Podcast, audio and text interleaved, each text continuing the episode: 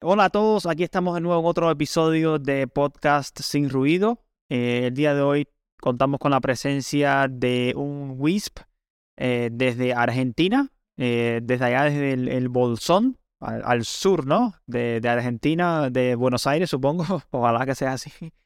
Y bueno, lo presento. Aquí está con nosotros Matías Santana. ¿Qué tal, Matías? Hola, ¿cómo estás? ¿Todo bien?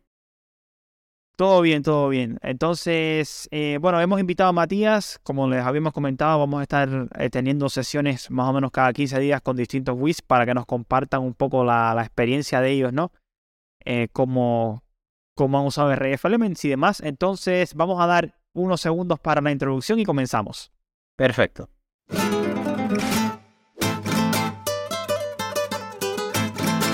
Bueno, Matías, entonces, ya que estamos aquí, contamos con tu presencia. Eh, hemos preparado una serie ahí de preguntas e interrogantes, ¿no? Y para saber un poco cómo, cómo te ha ido con RF Elements, porque queremos que las personas que eh, están implementando o no han implementado RF Elements tengan de primera mano la experiencia de las personas que, la, que han probado los productos en el terreno. Entonces, como una, una pregunta para, para abrir ¿no? esta, esta charla del día de hoy, eh, queremos preguntarte siempre los inicios, ¿no? Siempre vamos a los inicios. ¿Cómo fue que, que ustedes tengo entendido, ¿no? Me comentaste que tú eres de la parte técnica, entonces estás muy bien empapado, vamos a decirlo así, como, como se conoce, ¿no? De qué cosas es RF Elements. Entonces, lo que queremos saber es cómo dieron ustedes, cuál fue el, digamos, el momento en que ustedes decidieron que habría que o que había que implementar otras antenas porque quizás tenía algún problema. Entonces, cuéntanos un poco cómo fue que, conociste RF Elements. Bien, eh, nosotros comenzamos siendo arrancamos de cero, totalmente de cero. No teníamos nada armado en ningún otro lugar. Eh, en realidad yo soy de otra provincia más del norte. Queríamos haber comenzado ahí, pero por algunas cuestiones no se pudo. Nos vinimos al sur. Arrancamos con lo mínimo, hablando paneles simples de 120 grados, no de la marca RF Element. Eh, Bueno, de, 120 grados de nosotros o dices los de 100, los, los sector No, arrancamos con sectores, pero no RF Element. Ah, no es Reference, entendido. Estuvimos poco tiempo con eso porque lo que pasó es que acá solamente habría, había un ICP y al llegar a uno nuevo, la gente se empezó a conectar. Eh, El crecimiento fue muy rápido, demasiado rápido. Demasiado rápido al punto de que necesitábamos empezar a crecer, a empezar a ampliar. Entonces, ¿qué pasó? Yo me puse a investigar porque soy yo el que se encargaba de, de hacer todo lo que es en red y todas esas cosas, eh, me puse a investigar un poco en internet y me encontré eh, en una de las páginas acá de Argentina de grupos de ICP, eh, su marca. Sí. Empecé a leer un poco hasta que entré a la página web de usted y me empecé a llenar de información de lo que brindaban sus equipos y esas cosas. Lo que hicimos apenas. Y entonces. Sí, pero. Em, o sea, el crecimiento fue tanto que ya no cabían los sectores tradicionales en torre y tenían que ahorrar espacio o, cuál fue ¿no? El, la, la, obligación, porque normalmente si tienes una torre grande puedes poner, digamos, más sectores de esos de 120. ¿Ya tenías ruido o con qué estaban experimentando ahí que, que consideraste explorar otras oportunidades? Eh, la torre con la, que, con la que arrancamos era una torre pequeña. Estaba en, en, una casa que está en una altura, entonces la torre era pequeña. Eh, el tema es que teníamos tres sectores de 120 y queríamos ir más allá para llegar también a más distancia, porque desde el lugar había línea de vista hasta muchos kilómetros. Entonces, sí. pedimos la implementación, o sea, pedí la implementación de comprar estos equipos para ir probando. Se compraron, la primera vez compramos un sector de 30 grados. Sí, sector simétrico, sí. Sí, simétrico, de 60 y de 90. Uno de cada uno, sí. Uno de cada uno. Los colocamos lo primero que notamos cuando colocamos eso es el nivel de señal de recibida de los clientes que mejoró una cantidad. ¿De cuánto? ¿Te recuerdas más o menos en cuánto estaban? Algunos ejemplos de cuánto a cuánto mejoró. Por ejemplo, de menos 60 a menos 49, para darte un ejemplo. Ah, mira. Sí, una mejoría sustancial. Sí, sí. En ese momento acá no teníamos mucho ruido. También. Ya. Hoy en día sí hay ruido porque se ha agregado otra ICP y se ha llenado de torres. Lo que notamos ahí la mejoría. Desde ese momento, todo lo que implementamos en las torres nuevas que fueron cinco torres, están todas cubiertas con RFL. Sí, hemos visto algunas fotos que nos han mandado y realmente, o sea, para las personas que, porque no lo hemos dicho, no, sí, el, el sureste, suroeste de Argentina, Río Negro, ¿no? Sí, el sí. Bolsón específicamente, esa zona es muy pintoresca en el sentido de las montañas le dan eh, un fondo, ¿no? Muy bonito las fotos, porque no, e incluso yo estoy seguro que la, la gente en las redes sociales, las redes sociales se van a dar cuenta de quién eres tú en las fotos que nos has mandado, que realmente es impresionante esa zona, ¿no? Pero se ve también que están en una zona plana, ¿no? El pueblo es una zona bastante plana, entonces tienes buena línea de vista con, con los CPS. Eh, ¿Qué tipo de... Primero, ¿en qué año ustedes comenzaron? El, el tema del ISP En ahí. 2020, En- para ser exacto, el Ah. 19 de marzo de 2020. ¿Eso fue como una consecuencia de la pandemia que decidieron comenzar? Algo así porque arrancamos y arrancó la pandemia. Por eso pregunto, ¿no? Claro. Eso también fue lo que haya hecho que, cre- que crezcamos muy de golpe. Porque al encerrarse la gente empezó a tener eso de querer tener internet o algo en la casa. Mucha demanda. Mucha demanda, sí. Para darte una idea, trabajábamos de domingo a domingo. En un momento Sí. no había descanso. Se trabajaba todos los días. Muchos CPEs instalados, ¿no? ¿Qué tipo de CPE ustedes ponen ahí eh, normalmente? Eh, nosotros tra- trabajamos con la marca Ubiquiti. Sí. La Livebeam AC. Es toda AC la red. Todo así. Es un 70% de Ubiquiti AC y el otro 30% es Cambium, Ah, bueno. que ese lo implementamos hace un año y medio. ¿Cuál cambio estás utilizando específicamente en la red? En la red, en los AP, los 3000. O sea, estás usando 4x4, Exactamente, ¿no? exactamente. Ya. Esos sectores están con simétricos de 30 grados. Ah, bueno, pero estás haciendo split sector. Exactamente. Split sector, Sí, ¿no? hacia diferentes Ya. Ah, bueno. direcciones. ¿Qué capacidad estás vendiendo en esa configuración con cambios? Resulta interesante porque no hay muchos 3000 instalados en Latinoamérica, al menos que nosotros hayamos visto. ¿no? Por eso pregunto, ¿qué capacidad estás vendiendo por ahí? Eh, nosotros estamos vendiendo planes de 7, Sí. eh, 9, 12 y 20 megas con cambio. ¿Agregados estamos hablando o simétrico? ¿Cómo estás haciendo? No agregados. Agregados, ya. Ya. ¿Cuál es la proporción de descarga y carga que estás vendiendo? La descarga, eh, acá lo que, sí- lo que nosotros tenemos es que la red está eh, tiene más capacidad de lo que tenemos de consumo. Es lo que llegamos con el proveedor porque tenemos buen costo. Entonces, ni siquiera Sí. en las horas picos nuestra red se satura. O sea, si el cliente contrata eh, 20 megas, 20 megas de bajada y 5 megas de subida, le están llegando las Sí. 24 horas ese tráfico.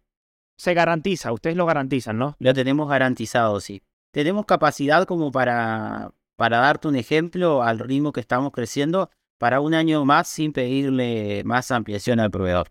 Ah, bueno, pues entonces están asegurados ahí para, para seguir brindando servicios, nuevas instalaciones básicamente, ¿no?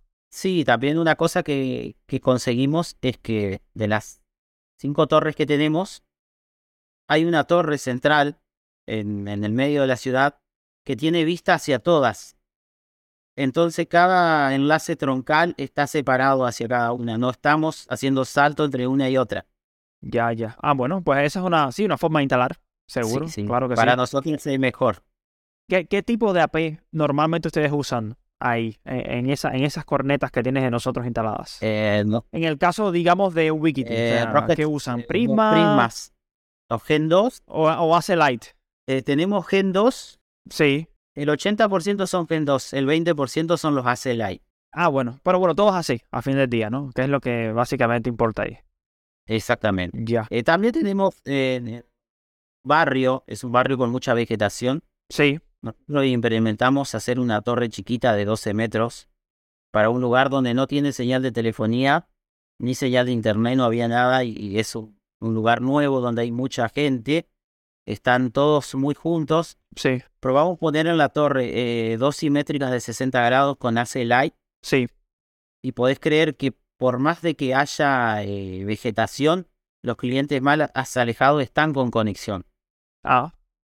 Pues eh, sí, normalmente si no es tan densa la vegetación se puede. Exactamente. No, porque al final la, la señal, la señal de una forma u otra por rebote y por otros fenómenos físicos llega. Sí, sí, hemos, hemos probado que a veces no alineas bien hacia la torre, sino hacia un costado y está llegando bien la señal. Sí. Y no tenemos inconveniente. Es una de las cosas que no tenemos es inconveniente o reclamo, por suerte. O sea que después de instalar la- las cornetas, el nivel de llamadas y demás disminuyó drásticamente, ¿no? O sea, el servicio es estable. Exactamente, exactamente. Hoy en día no tenemos eh, ningún sector de otra marca, es todo RFLM. Sí. Toda la red está con RFLM. Me mencionaste también que tú, eh, y lo he visto en fotos, ¿no? Que tú estás a veces subiendo las torres también instalando productos, ¿no? Sí, trabajo a más Entonces, alturas. ¿cómo, ¿cómo fue? ¿Cómo fue ese, ese, o sea, llegaste a instalar las antenas paneles tradicionales, ¿no? Correcto. Y entonces el cambio que hiciste después, porque mucha gente dice, bueno, un panel tiene un tamaño bastante grande, ¿no? Cuando tú tienes una cornetita en la mano que tú dices, bueno, funciona. Mucha gente dice, ¿funcionará o no funcionará? Digamos, cuando es la primera iteración, ¿no? Entonces, cuando instalar, instalaste esta antena en torre, las RF Elements, ¿qué fue lo que notaste en cuanto a la facilidad de instalación o qué, o qué otra cosa viste, no?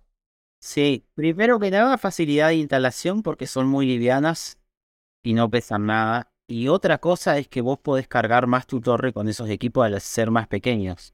Sí, Nosotros en una sola torre tenemos 15 cornetas simétricas. de varios grados de amplitud, ¿no? Supongo. Sí, de varios grados. La mayoría son de 30, pero tenemos también de 60 y de 90 grados instalados.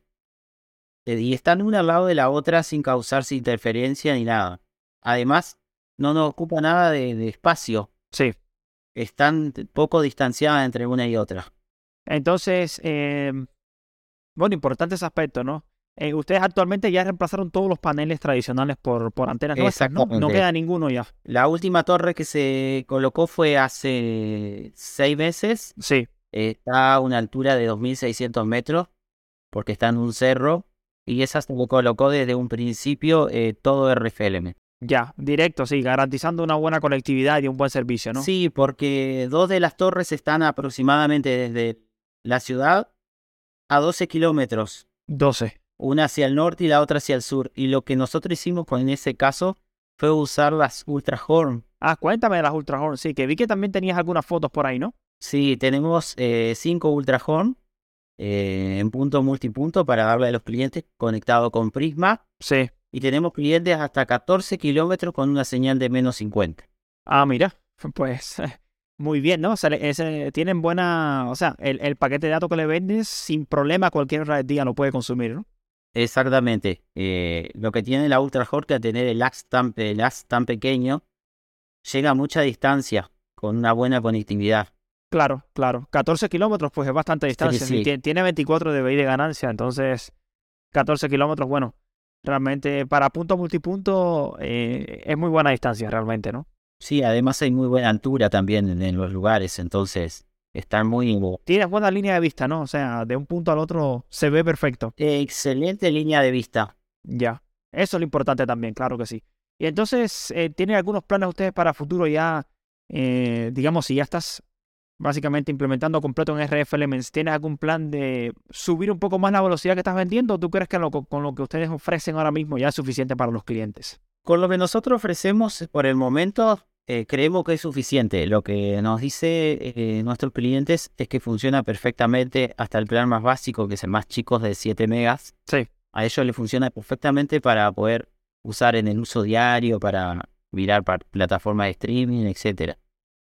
Yo creo también que se basa un poco no en, en el paquete, sino en la calidad del servicio. Claro. Si estás dando un servicio agregado, porque también sabemos que a veces te pasa eso de que en hora pico la capacidad no es tan grande, entonces se reduce un poco porque se tiene que hacer una repartición entre los clientes y podés notar una actitud. Claro. Pero en nuestro caso, al estar sobrepasada la capacidad que tenemos de entrada de nuestro proveedor, garantizamos la velocidad a las 24 horas y los equipos funcionan perfectamente.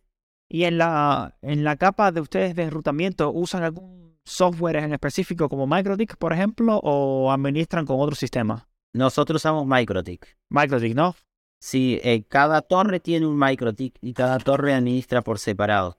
Ya, bueno, eso es muy bueno. Imagino que tiene algún protocolo también redundante quizás o algún tipo de configuración para mantener el servicio eh, estable, ¿no? Y, y ac- y activo, que es lo más importante. MicroTik realmente sí hace un buen trabajo en ese, en ese aspecto de enrutamiento, ¿no? Sí, yo siempre dije que eh, hay que tener un MicroTik por torre, Sí, porque no podés hacer un bridge entre todas las torres conectadas porque vas a tener problemas, problemas muy grandes. No podés tener un- uno solo en el principal para tratar de abastecer todo. Tienen que estar separados por sectores, por cada nodo. Como mismo sectorizas, ¿no? Con las antenas de 30, pues entonces sectorizas también cada torre independiente, ¿no? Exactamente. Con su, su propia gestión, que si pasa algo, bueno, no afecta al resto también. ¿no? Exactamente. Entonces, esa es la idea, garantizar siempre un servicio y eso, eso es eh, lo que muchos WISP ¿no? están hoy en día también tratando de lograr porque las instalaciones que hacen, mucha gente despliega, no sabe lo que está haciendo, cometen muchos errores de principiante, ¿no? Eh, no se preparan, no estudian al menos nada y, y eh, o sea, el enfoque de este podcast es que esta misma experiencia que nos estás compartiendo ahora mismo sea vista por esas personas que están empezando y entiendan, ¿no? Cuál es la necesidad de hacer todo de una forma, ¿sabes? ¿No? Metódica, un Sí, poco más organizada, sin, sin correr, garantizando un buen enlace de, de backhaul, ¿no? Que tengas una conexión a internet decente que vas a vender. Todos estos son elementos que al final del día, pues, se unen, ¿no? Y, y provocan que, que tengas un WISP que sea satisfactorio. Entonces, Sí, yo lo que les aconsejo es que siempre tengan una buena atención al cliente también. Y Que si en algún momento van a hacer un arreglo en su red, un cambio, cualquier cosa y tengan que cortar el servicio, aunque sea cinco minutos, le avisen a todos los clientes. Nosotros hoy en día estamos comunicando mucho por WhatsApp y por mail. sí, Tenemos una plataforma donde escribimos un comunicado y sale así hacia todos los clientes rápidamente y están sectorizados por, por cada nodo. Entonces, si hay que hacer una reparación en el nodo 3, se le avisa a esos clientes, como ayer, por ejemplo, hicimos al mediodía una ampliación en el banco de energía para prepararnos para el invierno. Entonces, el día anterior, 24 horas antes, le avisamos que iba a haber un corte de aproximadamente 15 a 30 minutos. Ah, bueno. Entendido. Bueno, 15, 30 minutos. Pero bueno, entiendo lo que me dices, ¿no? La importancia de, de esa comunicación con el cliente, porque después vienen entonces las, las malas experiencias, las personas entonces quieren cambiarse de ISP, y eso no es lo que uno quiere. Después que invierte tanto dinero en un, IS en un WISP, pues lo que quiere es mantener esa cuota de clientes que sea leal, digamos, ¿no? Y, y fija hasta cierto punto, que, que, que esté con nosotros hasta el fin. Eso es lo que nos pasa. Lo que nos pasa, tenemos clientes desde que arrancamos y jamás nunca se dieron de baja y están conformes con el servicio. Sí, sí. Yo, yo sigo la página de ustedes en Facebook y realmente veo las, eh, eh, digamos, la gente, los comentarios Sí, sí. de las personas y todo el mundo es muy positivo, ¿no? Entonces el servicio y el trabajo que están haciendo al final del día, la organización que tienen interna, pues está trayendo frutos, ¿no? Positivos. Y eso que somos muy poquitas personas dentro del MIT. Muy poquitas personas. Sí, No se necesita tener un grupo grande como para tener algo organizado. Acá siempre nos sentamos todos a charlar y si hay alguna duda o alguien tiene que decir algo, en ese momento lo es. claro, claro. ¿Algún plan a futuro que tengan ustedes en el sentido de expansión o... Bueno, con el tema expansión, entramos a otra ciudad hace poquito con la última torre que colocamos, que eso también nos está pasando, que está creciendo muy de golpe. Mucha demanda, sí. Mucha demanda, pero como sabrás, hay muchos problemas económicos en la Argentina con el tema del dólar. Conozco, conozco, sí. Y estuvimos tres meses parados porque no podemos conseguir equipamientos por el tema de precios. Te mandan un precio, te mandan otro precio, te lo suben al 200%. Sí, También con el tema de RFLM estamos complicadísimo con el stock. sí. Así que la única forma que ahora estamos viendo es poder traer desde Chile. Pero también hay que arreglar un tema con el tema de la aduana, porque hay... Sí, las tarifas de importación quizás también, o bueno, no, no sé si, porque bueno, hay países que tienen eh, exención, ¿no? O sea, no tienen ningún tipo de tarifa de importación, pero bueno, no sé cómo será el caso de Chile, como mencionas tú, quizás puede ser eh, incrementar los costos, ¿no? Eso es probable. Sí, en Chile conseguís de todo, pero eh, el tema está cuando tenés que pasar los productos de Chile a la Argentina. Claro, claro. Ahí sí ya, entonces, la aduana intermedia ahí, realmente la aduana siempre, ¿no? El trabajo es hacernos la vida un poco complicada. Exactamente. Entonces, eh, qué bueno, qué bueno. Entonces, eh, además de expansión, ¿ustedes tienen pensado eh, probar eh, o, o van a mantener esta estructura de desplegar más Ubiquiti o esta línea de cambio que ustedes están mencionando, van a seguir desplegando cambio también con RF? La idea es, ¿Se consigue más cambio? eh, Quizás la no. idea es poder seguir con Cambium. El tema también que no se consigue nada de Cambium. Estamos re complicados con Cambium. Sí, No estamos pudiendo conseguir con ningún proveedor. Si no, ya hubieran podido avanzar un poco más. claro. Eh, de las cinco torres que tenemos, tres están con cambio. La verdad que... Ya, las experiencias han sido muy buenas, ¿no? Con cambio. Sí, la verdad que sí, todos los equipamientos que teníamos de cambio ya se colocó todo y, eso nos quedamos sin stock, así hasta ver si podemos conseguir, porque por ahí se consigue con otras ICP que están migrando a fibra óptica y, van retirando equipamiento y ahí es cuando podemos conseguir algo. Y ese asunto también de la fibra óptica. Porque bueno, mucha gente, tú estás en el grupo co- con, nosotros ahí de Reference en español y has visto que mucha gente se pasa el tiempo hablando que si la fibra, que si todo el mundo entonces que si eh, la wifi ya tiene los días contados, ¿no? Que si la fibra es la, el futuro a seguir, ¿no? ¿Cómo has visto tú la fibra o la expansión de la fibra o el problema de la fibra para ustedes como WISP en la zona donde operas? Te digo la verdad, eh, nuestra competencia, quien estaba acá, eh, ellos tienen fibra y están expandiendo la red. Sí. Se han expandido por todos lados, por todos los barrios, eh, pero a nosotros no nos han afectado, no nos han sacado un solo cliente. Ya, Nadie se nos dio de baja por hacer el cambio de fibra óptica. Porque yo creo que no es un tema de, viste que te dicen que la fibra va a arrasar con todo lo inalámbrico y que se va a desaparecer, que tenemos los días contados, pero no es eso. Acá la idea es, si vos brindás un buen servicio, tenés una buena red, tenés una buena atención, la gente no se te va a ir, el cliente no se te va. Eso puedo, puedo asegurar. claro. Nosotros con tres años somos nuevos, pero con los tres años que llevamos, te puedo asegurar que si un cliente se dio de baja fueron tres o cuatro porque se fueron de mudanza, porque se mudaron a otra ciudad. Sí, claro. Pero por suerte mantenemos todo y tenemos mucha demanda. Siguen conectándose, siguen llamando. Lo único que nos pasa es lo que te comenté del tema de equipamiento que está complicado, El stock. el stock. No, pregunto porque eh, sabes, sabes que muchas empresas de fibra dicen que ofrecen 100, 200, 500 megas, ¿no? Y la gente muerde ese anzuelo cuando realmente no hace falta. O sea, con una capacidad, que sé yo, 20 megas, incluso para 4K, vamos a decir, si 30, 40, 50 megas para un streaming de 4K es más que suficiente. Exactamente. No hace falta más. Entonces, eh, pero bueno, la gente, eh, y yo fui víctima de eso también, ¿no? Más capacidad, más capacidad. Y entonces resultaba que la capacidad que el operador me vendía a mí en particular, sí, eran 600 megas, pero eran 600 megas en algún momento del día. Exactamente pasa en el- No te decía, no, 600 megas las 24 horas. No, no, no. A lo mejor a las 2 de la madrugada sí eran agregados 600, uno descargaba, qué sé yo, 40 eh, megas por segundo, ¿no? Pero a las 3 de la tarde o a las 4 de la tarde era la mitad de eso, o en el mejor de los casos el 20%. Me pasó mucho. Y entonces también me di cuenta, ¿no? Que, que, que muchos operadores venden esa capacidad tan grande y es internet de contingencia, como lo dicen. O sea, cuando lo tengamos, te lo ofrecemos. Mientras tanto, entonces no. Y eso, bueno, es lo que la gente, mucha, mucha gente no se da cuenta. Que, que eso también es algo que afecta, ¿no? Sí, sí, eh, ven un número grande y es como que eso los atrae, pero después, en el momento que lo tenés que usar, ahí es cuando vas a notar la diferencia. Claro que sí, claro. Sí. Bueno, la fibra óptica realmente, como todo, tiene sus ventajas y sus desventajas. Eso está claro, ¿no? Cada tecnología aquí siempre tiene positivos y negativos. Entonces, eh, y yo tampoco, yo soy de la creencia que no creo que una reemplaza a la otra. Más bien, se complementan en algún momento. Zona urbana puede ser que haya un poco más de fibra, pero al final del día en la zona rural, zona ya más apartada, la fibra simplemente no, va- no es factible porque la densidad de clientes es baja. Exactamente. Entonces la- el, el mundo wireless Wi-Fi todavía tiene mucho, mucho que avanzar, ¿no? Incluso con las, la banda de los 6 GHz, que también ya se ha ido probando en otros lados. En Argentina yo sé que están en ese proceso también un poco de liberar pedazos del espectro los 6 GHz, ¿no? De 5.9 a 7.1. Y igual, va a pasar igual que en todos lados, ¿no? Más ancho de banda, eh, más capacidad para el cliente, pues entonces tenemos que ver cómo evoluciona eso en, en Argentina, el tema de los 6 GHz, ¿no?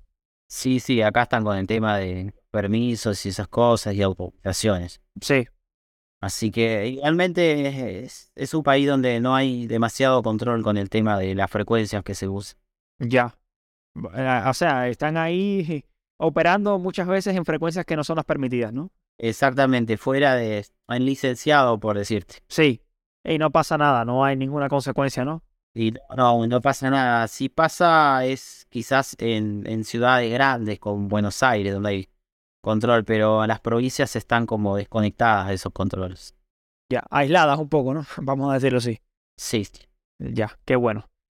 Qué bueno, Matías. Bueno, eh, yo creo que, o sea, la experiencia que nos has compartido es muy valiosa para todas esas personas que van a ver este, este episodio. el número, eh, o sea, la tercera entrevista que, que hemos hecho, sin contar el episodio piloto e inicial, ¿no?